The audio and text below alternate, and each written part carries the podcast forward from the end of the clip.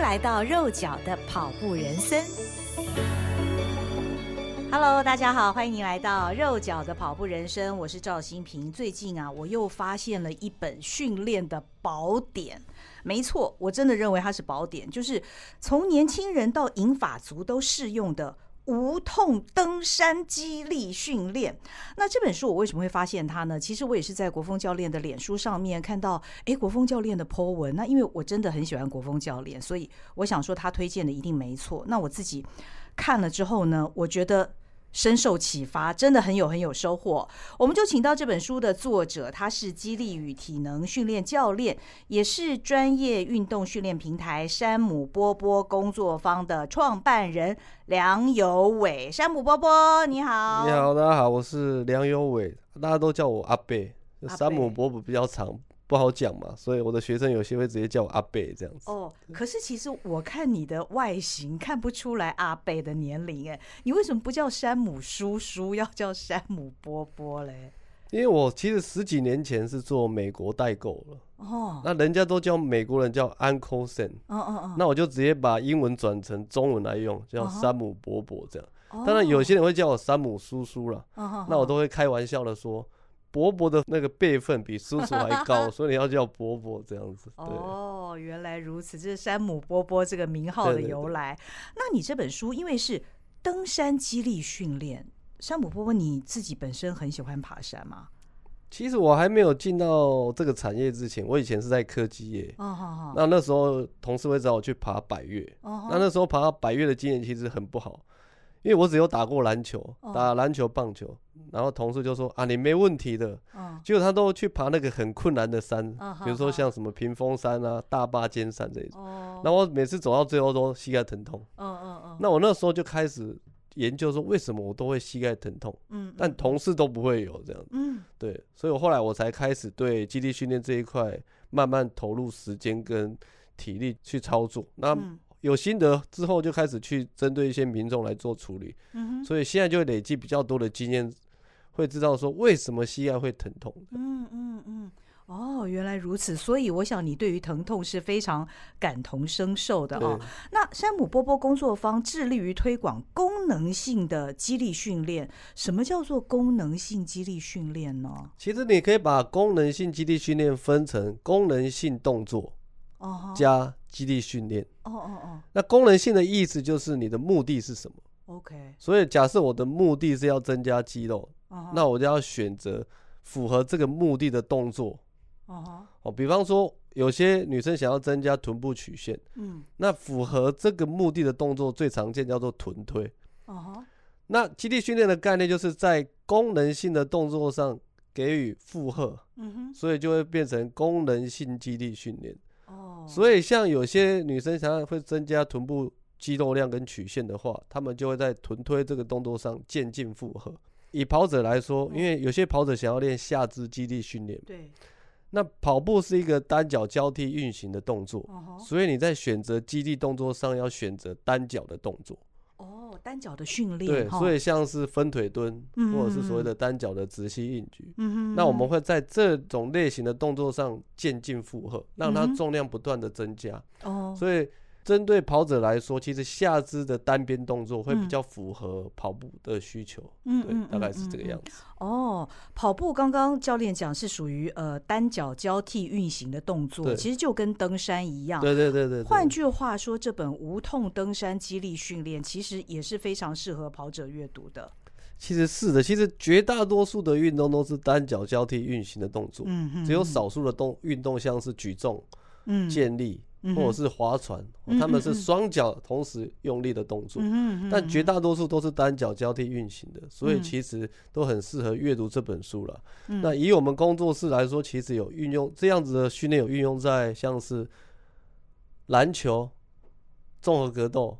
或者是一些拳击类的，哦哦哦，或者是越野跑，其实他们都会用这样子的训练方式去做训练，然后得到都不错的成果。这样，哦哦哦，那我觉得这本书里面有一个重点呢，也就是书名呢，在这个封面上面印了两个字特别大，就是无痛，还用黄色的无痛。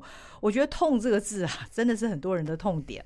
那跑者呢，包括我在内，每天都是一天到晚这里痛那里痛，而且那个痛常常都觉得好像自己也没做什么特别的事情啊，为什么突然就开始痛了？那尤其是我们经常听到登山或者是跑者会讲说膝盖痛、屁股痛之类的，所以到底？疼痛它的原因是什么？它的根源是什么？其实这件事非常有趣的。嗯，其实我们都还没有接触疼痛的时候，大部分都是听从医生在讲，或者是科学文献说疼痛可能是因为肌力不足了。哦，对对对。但事实上很难去证明这件事情是对的。哦，因为你不可能在他疼痛的前五分钟去测量他的肌力。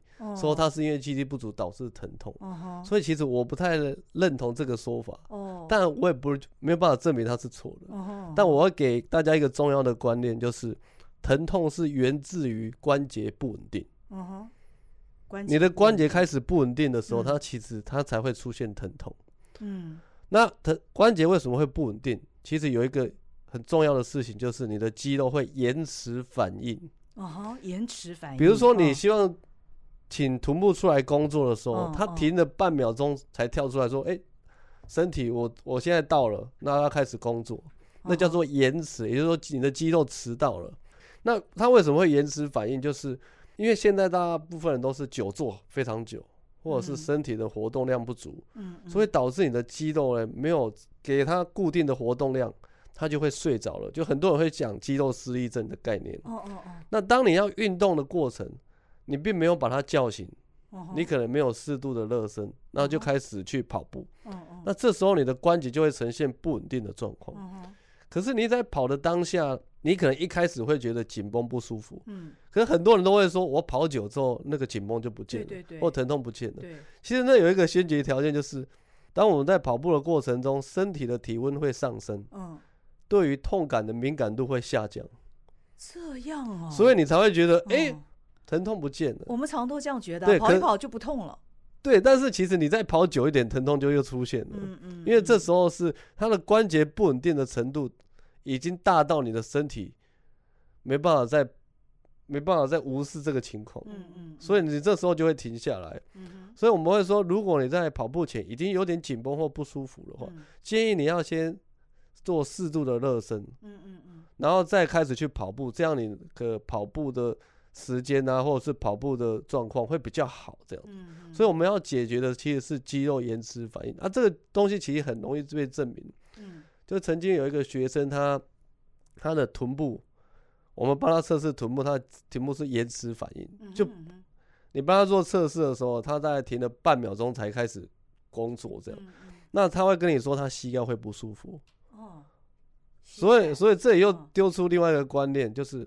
通常疼痛的部位是受害者，哦，加害者是他临近关节，哦，所以如果你膝盖会痛的话，通常都是你的髋关节失去功能了，哦，那最常见的肌肉叫做臀大肌，哦，所以当你臀大肌的工作迟到了，嗯，那你的膝盖呢就很容易出现不稳定，嗯，那不稳定的情况下，你在持续的跑步或登山，那就那个疼痛，那个不稳定累积的量超出你身体的阈值。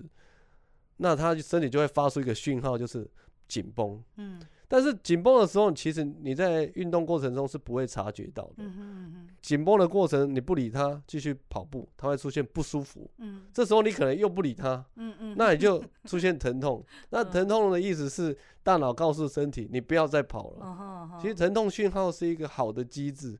它告诉你说，你的身体已经负荷不了了。嗯嗯嗯。那止痛药其实是把那个讯号关掉。嗯。但是那个疼痛的那个机制，其实还是在身体运作。哦，对，所以基本的概念是这个样子。止痛药只是骗我们的身体啦，那个疼痛还在。对对对对对对对，对。可是山姆波波，你刚刚讲到这个肌肉的延迟反应哦，我就记得我们在练跑的时候呢，教练常常会说我，或者是说其他的跑者，哎，你的臀部没有在工作。那刚听到的时候，其实我们都会觉得，哎，有点莫名其妙。第一个就是我们的本身，好像我们的本体感觉并不会感觉到我的臀部没有在工作。对。所以我要如何觉察我的臀部到底有没有在工作呢？因为我们也都知道，臀部如果没有工作的话，它会影响到可能你的腰啊、膝往上或往下、膝盖啊等等，呃，都会有影响。对，如何觉察这件事情，或者我们要怎么唤醒我们的臀部，叫它起来工作呢？其实我认为跑跑步教练跟民众说你臀部没有叫起来的一个原因是，他是从看你姿势的角度。嗯嗯嗯嗯。就我们遇到很多学生，他们的教练都说你都坐着跑。哎，对对对对对。对，可是其实坐着跑这件事还是要回归到我们日常生活，嗯，因为我们日常生活都是久坐嘛，是，所以其实身体已经很适应久坐这件事，嗯，当他适应久坐这件事，可是跑步是身体要直立，嗯哼，但是你去跑步的过程中，你还是会以坐姿的方式去跑步，嗯，因为我身体已经长时间习惯坐姿了，嗯，你突然要让它挺起来，它会挺不起来，嗯哼，就算它挺起来，它也会。从旁边的人来看，他会觉得，诶，你怎么还是坐着跑？嗯，所以其实我们要怎么样去评估这个问题？其实很简单。嗯，你在家你可以铺个瑜伽垫，趴在地上，嗯哼，双脚打开，嗯哼，然后你把右脚弯曲膝盖，然后你试着把你的。脚掌往天花板去抬起来，uh. 就把屁股抬起来。Uh. 如果你有感觉到臀部用力，那、uh. 代表你的肌肉有正常工作。Uh huh. 但是如果你发现你的大腿后侧或者是下背很紧，或者是会痛，就代表你都是用大腿后侧跟或者下背来取代臀部的工作。Uh huh. 那这个状况其实会出现受伤，就是如果你在跑步的过程中。Uh. 你都是用大腿后侧来取代臀部的工作，嗯、哼你在跑的过程中会出现大腿后侧很紧，嗯嗯，或者是脚抬不起来，嗯哼，啊，甚至有些人在做间歇跑的时候会出现大腿后侧拉伤，嗯哼嗯哼。但是如果你是下背的功能去取代臀部的话，嗯、通常会出现椎间盘相关问题，嗯哼，就是你可能是腰很痛，嗯，对，所以。你要用这个趴在地上的时候，你可以去测试你左右两边的臀部有没有正常工作。我个人觉得，如果你左右两边的感觉是一致的，嗯嗯嗯，就算是两边大腿后侧都是两边大腿后侧来取代臀部工作，我觉得还 OK。嗯哼，为什么会还 OK 呢？因为平衡。哦，你身体至少是平衡的情况下去跑步，我个人觉得受伤的情况没有那么高。嗯，可是通常。左右两边落差太大了，就很容易受伤。嗯嗯嗯。而且因为你会习惯去使用强的那一边，嗯，那强的那一边最后就会受伤。嗯。那当你受伤不理他的时候，强侧边受伤之后，换弱侧边变强了嘛？对。所以就会变成弱侧边也受伤，然后最后两边一起受伤。所以通常我们发现受伤的人，他某一边的状况会特别差。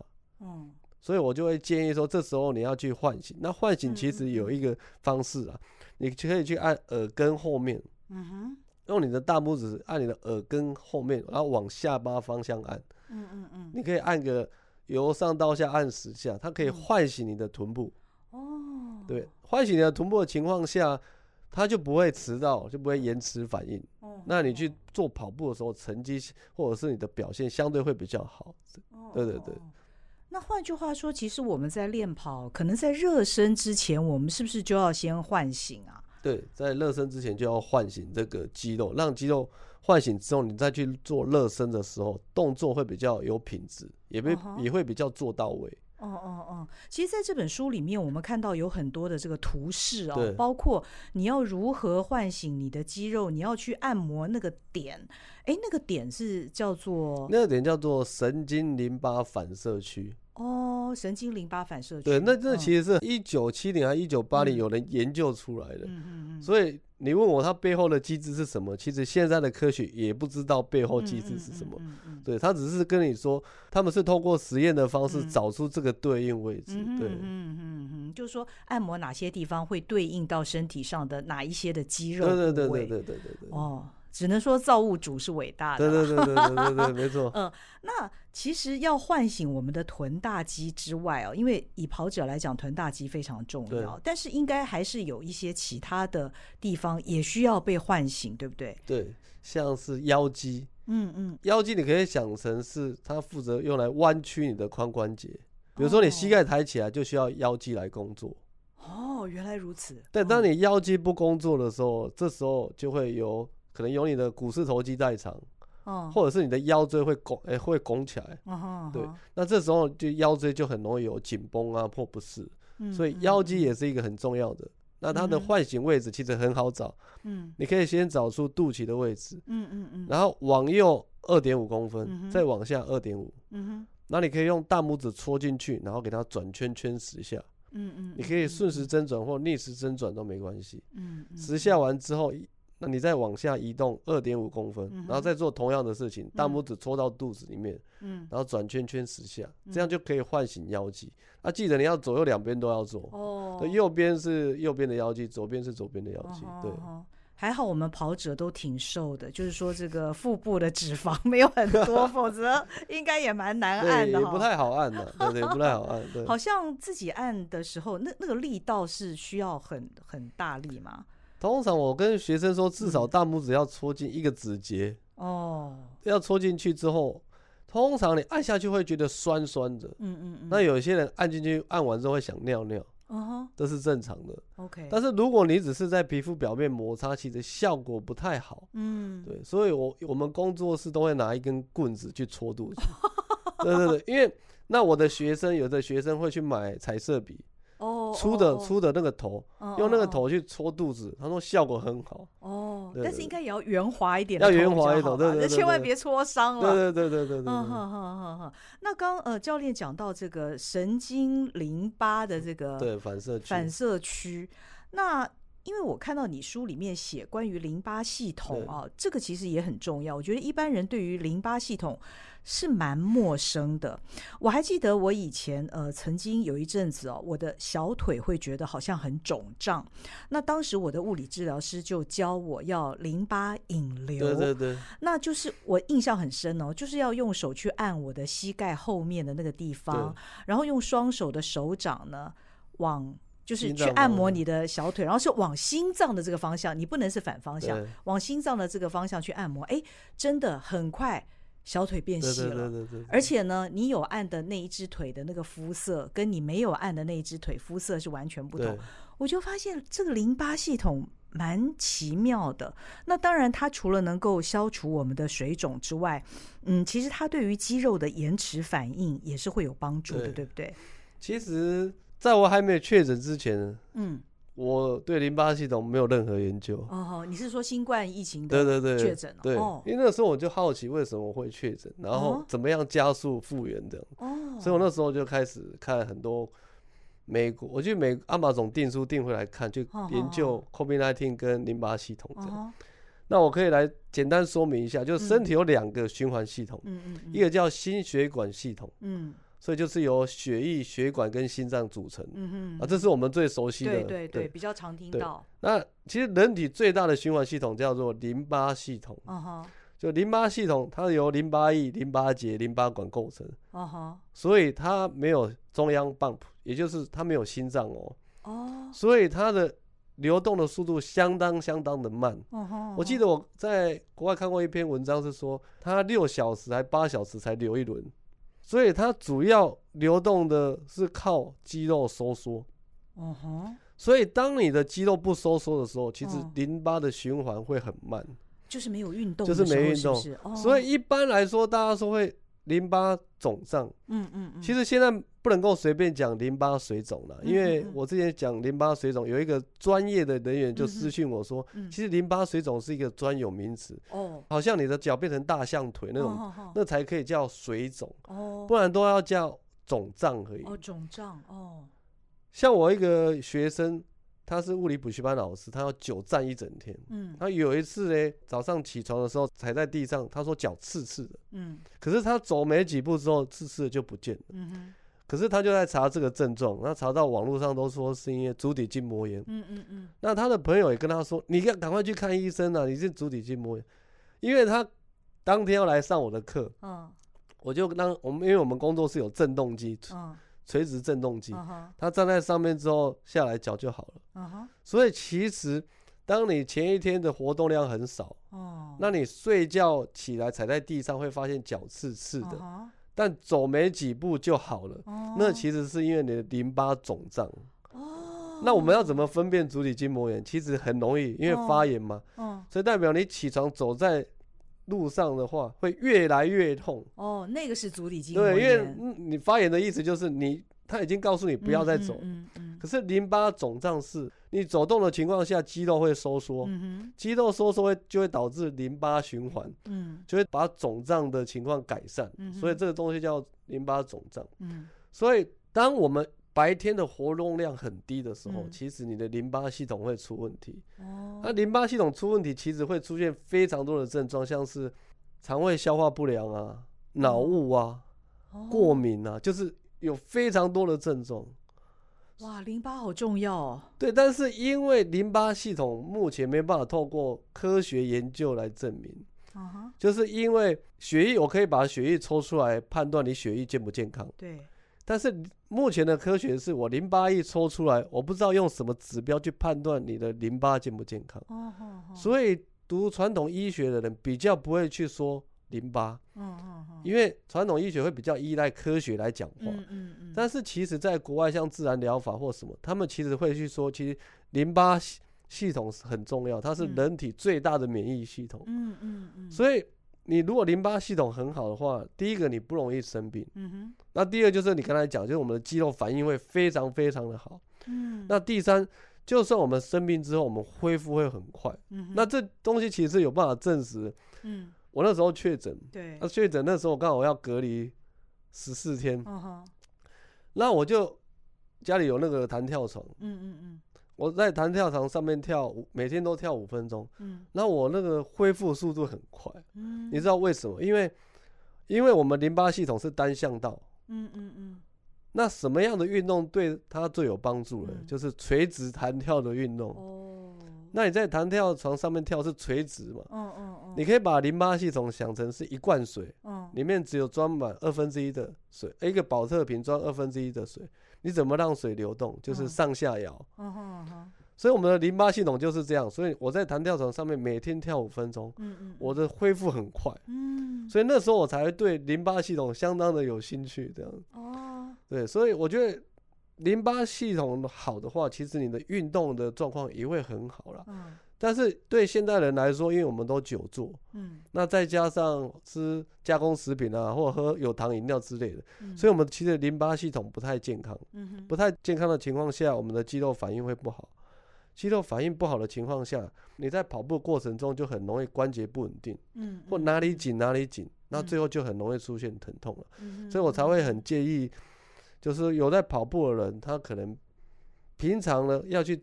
累积其他的活动量，嗯嗯，就不要说我下了班我就哎、欸、就去跑步了。我会建议，比如说你中午的时间你可以去走一走，嗯嗯，或者是在办公室走一走，嗯，然后运动前做适度的热身去唤醒肌肉，嗯，那这时候你的运动的状况会比较好，对，嗯嗯。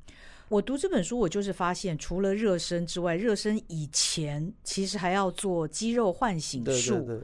那是更好的。那肌肉唤醒术其实它有一整套哦，不只是刚刚呃教练所讲的，呃从这个耳根的后面开始按起，它有一整套。那书里面的这些步骤，我们是可以完全，因为我看你里面那个每一个动作、每一张图，你都图解的很清楚，都有分解动作，所以。如果我们没有找教练的话，我们是可以按照你书里面的这一套去先唤醒肌肉，然后再去做一些热身动作，然后再开始肌肉训练，是可以这样做的。是可以的。其实操作那个、嗯、虽然页数很多啦，但是因为为了让让人家图像化，嗯，这为什么会写出很多图片？其实是源自于我自己阅读的方式，嗯，因为我我有阅读障碍，嗯，就是我对文字的解读非常的差。就我太太都知道这件事。哦，像很多人会看漫画嘛，但我其实没办法看漫画，我看到后面忘记前面。啊，然后我对文字没办法去联想它是什么。哦，这样。所以我是靠实作来得到经验的学习方式。嗯哼。所以。我就会用这样的学习方式，透过大量的图片跟影片，把它放在书上去让大家学习。嗯嗯，我认为这样你比较能够学会了。嗯嗯。但我讲另外一个例子，像我的好朋友许国峰，他就文字阅读能力超强。对。他可以看完文字就知道可以怎么做。啊哈。对，但是我可能就是不是那样，所以我必须透过影像学习。啊哈。所以像我自己的学习方式，我很多都是看国外 YouTube 的影片。嗯。我可能会每天都看，然后看完就去练习，看完就去练习。嗯嗯嗯。那看完之后，我就会这项能力的。嗯哼。我的学生跟我的其他朋友都觉得我怎么有办法达成？我说这就是我的学习模式。嗯。我没有办法靠阅读。嗯哼。对，我一定要实际去操作。嗯。对，所以我当初呢跟出版社就是说，我会拍很多图片。嗯。所以大家只要依照图片的方式去操作，其实五分钟就可以把全身操作完了。只是他感觉夜数很长，没有在五分钟就可以搞定了。但五分钟是只有肌肉唤醒吧？对，五分钟就是肌肉唤醒。肌肉唤醒，从上从、嗯、你的头部，然后慢慢到你的下半身，其实全部操作完在五分钟内就做完了。哦，教练真是帮我解惑了。因为我看这本书的时候，我心里想啊，那如果要做这个全套的话，因为你知道跑者有个毛病。就大家很喜欢跑，喜欢练跑，喜欢去操作那个课表，然后吃完课表觉得呢好有成就感哦。可课表以外的事情呢，大家都有点懒得做哈。那有的时候热身呢，就会觉得哎呀，反正我这几天都有跑，而且天气这么热，应该没关系吧。所以有的时候大家也会。跳过那个热身动作，对对对，还有收操，很多人也都忽略收操。哎呀，跑完大家去吃个什么？好像这就是一个很大的疗愈。所以我在看这本书的时候，我在想说，如果在热身以前，我还要再加上这个肌肉唤醒术，那我是不是整套热身会弄得很长？其实五分钟就好。对，其实五分钟就好。哦，太好了，太好了，太好了！而且因为这个书很仔细，而且我发现教练你有一个很贴心的地方，就是因为非常多页嘛，那。我们不太可能都记得这些动作，我们也不可能出去练跑的时候带着这一本厚厚的书，所以你在书腰上面弄了一个 QR code。对对对对，这书腰大家很简单嘛，带着就包包一张纸，你就扫描一下，其实就可以操作。这这我觉得真的是非常的贴心。其实应该是书腰后面有一张卡片呢、啊，嗯，出版社说你可以把它剪下来，嗯嗯，他其实把那个要按压的那些身体部位已经把它。用一个小卡片，嗯，所以可以把它剪下来，嗯，直接带在身上就。哦，当初我们跟出版社讨论的设计是这样。嗯哼，嗯。好，所以呃，刚刚教练已经大概跟我们讲了，可以至少你要去按压你的耳根后面，还有肚脐旁边啊，二点五公分，然后再往下二点五公分。那其他当然更详细的，我们大家就看书嘛。那我我问教练一个简单，但是可能真的不是那么好回答的问题，就是呢，这本书讲疼痛嘛，那我们的跑者啊。不管是在练习或者是参赛的时候，大家最大的心愿就是希望能够无伤无痛完赛。那其实教练你自己也跑步嘛，对不对？对对对，你是你刚刚说你是夏天登山，对，天气热我就在山上，然后天气冷我就在跑步。哦，所以你一定很了解跑者的心里面都在想什么啊？无伤无痛完赛该怎么办才办得到？其实这是话，嗯，我觉得我很喜欢从最基本的开始讲，就是第一个就是你要有计划的规律训练。比方说，我我有一个学生好了，他之前是连骑脚踏车膝盖都会痛，嗯哼，他就会来找我上课，嗯，后来帮帮他训练，然后给他一点建议是说，你现在从二十分钟开始跑，嗯，然后每个礼拜增加十趴到二十趴的时间。嗯，啊，如果你不舒服，就不要增加时间。时间还是跑？时间，时间，因为时间比较容易去计算。OK。对。然后他就是照我的方式做，他后来去跑长龙十公里路跑完赛这样。哦，他都觉得很不可思议，因为他是原本连膝盖都会痛。嗯。我就是说，其实你只要循序渐进，慢慢给身体一点刺激，其实他并不是那么容易受伤啊。嗯。但我觉得比较常出现是爆量的练习，他可能这个礼拜只跑五 K，他下礼拜可能就哎、欸、觉得状况很好，就七 K、八 K、十 K 这样。对，这样呢，这样你虽然第二周不会出问题，可是你可能第三周、第四周这个压力的累积就超出你身体可以恢复的能力。嗯，那这时候你就会开始紧绷不舒服。嗯哼，那这时候你。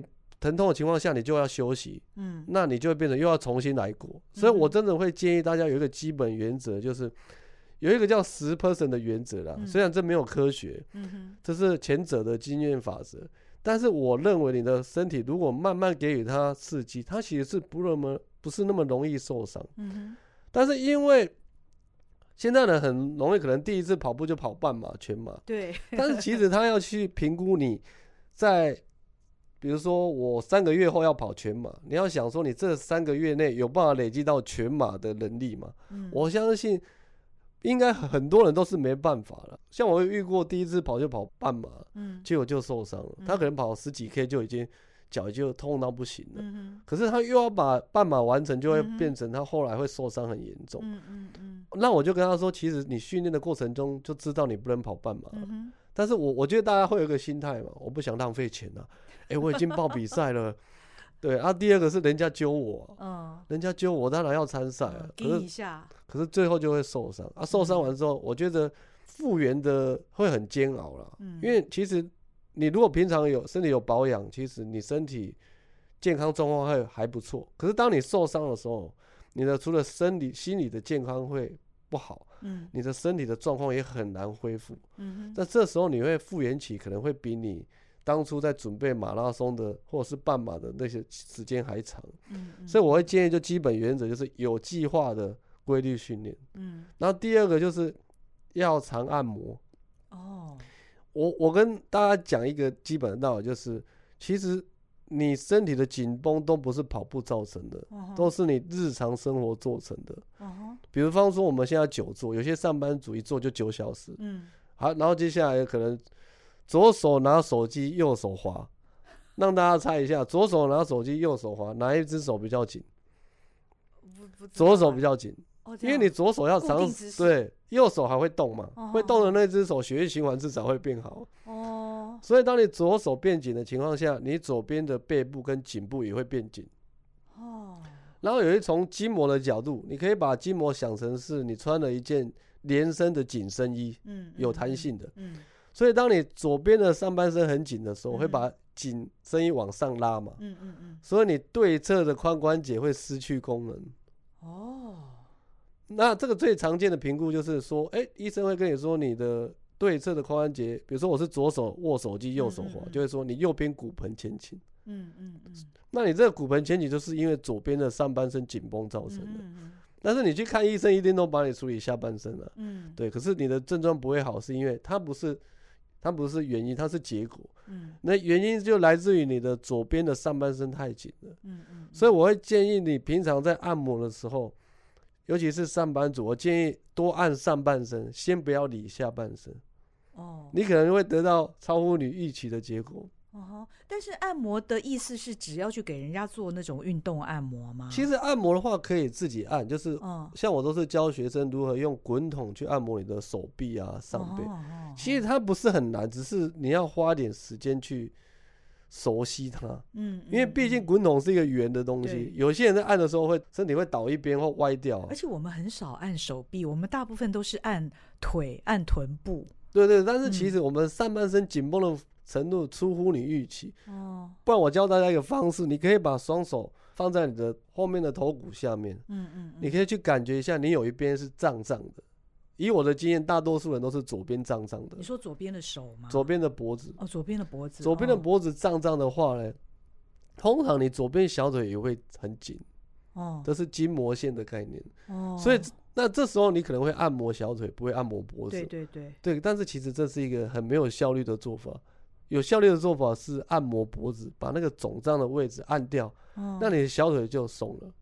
啊，这个很容易实验。像我都按我们家小朋友，我们家小朋友小腿很绷，他不是肌肉有颗粒状。嗯，如果你的肌肉摸起来是没有颗粒状，但是很崩的话，它是被拉。拉得很崩，不是他自己造成的。嗯，所以我会建议你可以往他的上头去找。嗯哼。所以像我小朋友小腿很崩，我把他按他的脖子两边跟上背，按完之后他的小腿就松了。然后他的脖子也是用滚筒按吗？脖子可以用滚筒，也可以用手按。哦，你可以用你的大拇指指腹去转圈圈，或者是由上往下推。哦哦。当它消肿的时候，其实你的筋膜就放松了。哦。你可以把这个筋膜想成它是一条十公分的橡皮筋，它可以拉长嘛。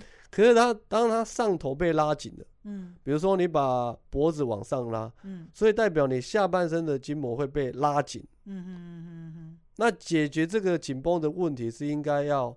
把手拿掉，嗯哼，把拉的那个手拿掉，嗯，所以你的小腿就好了，嗯，对。但是现在的看医生的情况下，就是大家都是症状处理的。对啊，我觉得一头脚痛医脚。对，就是我们给学生去看医生的话，得到的结果都是：哎、欸，医生帮我看膝盖。嗯，我说很合理啊，因为你去看复健科或骨科，你是膝盖痛嘛。嗯，那。现在都是症状处理，他会他一定帮你看膝盖，嗯，但是其实真的问题都是上半身，嗯，你只要上半身处理完之后，你会发现，哎，下半身竟然好了，嗯，对，但是我觉得这是一个，我觉得不是一个全新的观念，是大家没有去思考说有没有一个更好的方式来处理疼痛，因为像我的学生关节难受伤或膝盖受伤，通常不是打葡萄糖胺，就是打 PRP。对，不然就是说，欸，医生说你要不要开人工关节？哦，对，但是其实我有我遇过很多例子，有些人 AC 十字韧带左右两脚都断掉，哦，其实开刀会是一个无限循环，打针也会是一个无限循环，嗯，就他你当下的症状会改善，可是你可能几年后这个症状，或者几个月后这个症状又重现了，嗯，所以我都会跟学生说，你要去思考一下，如果你一这个症状不断出现，可是打了针也没有效，那你应该换个模式去思考。对，也许打针有帮助，就是可能对有些人的症状有帮助，但是在没有帮助的情况下，你应该去思考有没有其他的方式去解决。所以我就会跟学生说，你可以试着把上半身按完。这这有个东西很尴尬，啊有一个学生来找我上课，他有在针灸，嗯他都针灸下半身，嗯然后我就跟他说，你回去跟医生说针灸上半身这样。然后学生说他不敢，他说我也不敢，因为医生会说你专业还我专业，对对对，所以我们两个都不敢讲。我啊，我就跟他说，那你回去就按自己按上半身。好好好。对，我就说你按绝对会比你针灸下半身来的有帮助，这样子。所以我会觉得现代的大部分的问题都是上半身很紧。你说那种很厉害的跑者，他跑量太大，下半身受伤，我觉得当然是有可能的。可是如果对一般上班族，或者是娱乐呃休闲跑者，我认为他上半身影响下半身的比例比较高。嗯对，所以如果你把上半身放松完之后，你可能你的跑步弹性就会很好，嗯，对，因为其实你跑步跑得很沉重，不是因为你脚很重，你是因为你的上半身很紧绷，把你的小腿、大腿全部拉得很紧。嗯哼。那我们大家来想一下，其实跑步跟登山最大的差别在哪里？跑步其实是靠身体的弹性在跑。对。其实跑步不需要太多的肌力哦，跑步是靠身体的弹性在跑。啊，爬山就是。其实是靠肌力，所以当你身体的筋膜弹性很差的情况，其实你跑步会相当的累。哦，那你说那些顶尖跑者为什么可以跑那么好？其实一方面是跑步技术很好，一方面是他们的身体的弹性很好。嗯，那你怎么去看他身体弹性好不好？你可以看他小腿，就是有些小腿摸起来就很松软，就里面的水分很饱满。嗯，但我接触到的学生去摸他们小腿，其实都非常的干。嗯，就没有什么弹性，所以我就跟他说，你可能要好好的按摩之外，就饮食上，我个人会觉得也需要注意啦。嗯，因为很多人喜欢喝手摇饮，然后会吃点心。嗯哼，另外一个会喝咖啡。我觉得咖啡是一个相当，我我不太敢公开讲太多了，因为咖啡的商业利益太大了。但是其实咖啡会利尿。嗯，对，利尿的情况下会让你的筋膜脱水。所以我们要多补充水分。对，所以我觉得喝咖啡不是不好，是你不能喝太多。嗯哼，而且你不能把咖啡的水当水。嗯嗯嗯。对，所以我会建议说，如果你喝咖啡以外，我会建议你要补充水分。嗯哼。那你说我怎么知道我水分喝的够不够？嗯。你就去看你的尿液。嗯嗯。如果你的尿液是有点深，那就代表身体是缺水的。嗯哼。那你就要慢慢的去补充回来。嗯。但是喝水有一个重点，就是你不能只喝水。嗯，因因为我们的筋膜，筋膜是要有动作，它的水分才有办法进去。如果你只喝水的话，你的筋膜其实是没有办法让水跑进去的。所以我们常会说，除了喝水以外，你可以在办公室起来，身体动一动。哦，动的情况下会让筋膜去活动，那水分就可以灌进去，嗯，所以你的身筋膜才有弹性，嗯，不然你就会发现你在办公室喝多少水尿多少水，嗯嗯，这是原因，就是你的身体没办法吸收。啊，终究是要动，终究是要动。我觉得这个教练跟我们讲了很多的观念，都是我们过去其实没有注意到的啊，所以今天我们。一开始对于为什么会疼痛，原来是因为关节的不稳定。稳定。然后呢，其实我们是可以去利用。按压我们的那个神经淋巴神经淋巴反射区，去改善我们肌肉延迟反应的问题。那肌肉不延迟反应，我们的关节相对就会稳定，比较稳定。那刚刚教练还叮咛我们多喝水啊，等等的。呃，我想我们这一集先 hold 在这边，为什么呢？因为我想下一集哦，跟教练来讨论一个很重要的一个观念。我我看了这本书，我也才发现哦。这本书的名称是《无痛登山激励训练》嘛？那跑者都很重视激励训练，但是激励变强是不是就能够避免疼痛的问题？有的时候肌力变强，但是我们依旧会发生疼痛，到底原因是什么？以及所谓的肌力训练，我们该怎么训练？我们下一集再跟教练来聊。好，那谢谢您收听我们这一集的肉脚的跑步人生。如果你喜欢这一集，也可以请我跟好好听 FM 喝杯咖啡哦。好，非常谢谢您，我们下回见，拜拜，拜拜。